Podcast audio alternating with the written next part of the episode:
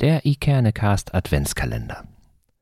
Täglich öffnet sich eine kleine Tür und was sich dahinter verbirgt, soll euch durch die Adventszeit begleiten.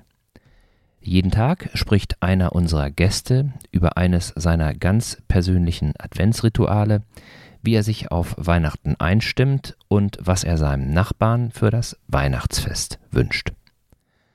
Und einen kleinen Text zum Advent gibt es auch noch dazu. Viel Vergnügen damit und eine besinnliche Adventszeit.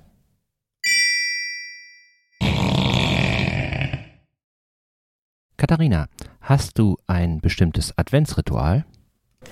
Ich habe schon ein Adventsritual, wenn ähm, der erste Advent naht, dann kaufe ich äh, Tannenzweige ein und mache mir einen wunderschönen Adventsstrauß und entzünde auch die ersten Kerzen, die bei mir dann immer überall auf, herumstehen.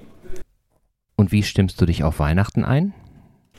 So stimme ich mich auch auf Weihnachten ein und äh, haben wir auch ein bisschen mehr Kontakt in der Familie. Sowieso hocken sowieso ziemlich oft zusammen, aber dann wird eben beratschlagt, wie wir das Weihnachtsfest begehen, wo und bei wem und was dann gekocht wird und gegessen wird und ähm, wie wir überhaupt die Abende über Weihnachten verbringen gemeinsam. Und was wünschst du deinen Nachbarn zu Weihnachten? Ich habe sehr viele Nachbarn und ähm, das muss ja gleichmäßig verteilt werden.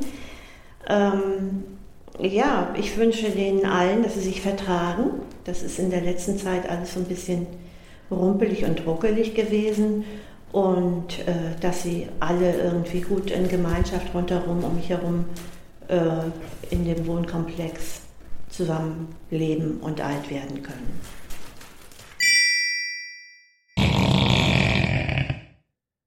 Welche Rituale habt ihr?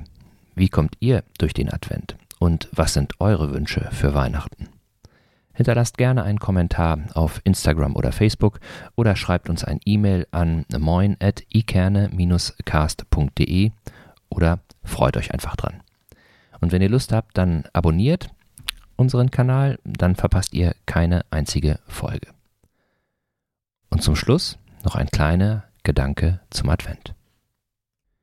Gott gebe mir die Gelassenheit, Dinge hinzunehmen, die ich nicht ändern kann, den Mut, Dinge zu ändern, die ich ändern kann, und die Weisheit, das eine vom anderen zu unterscheiden.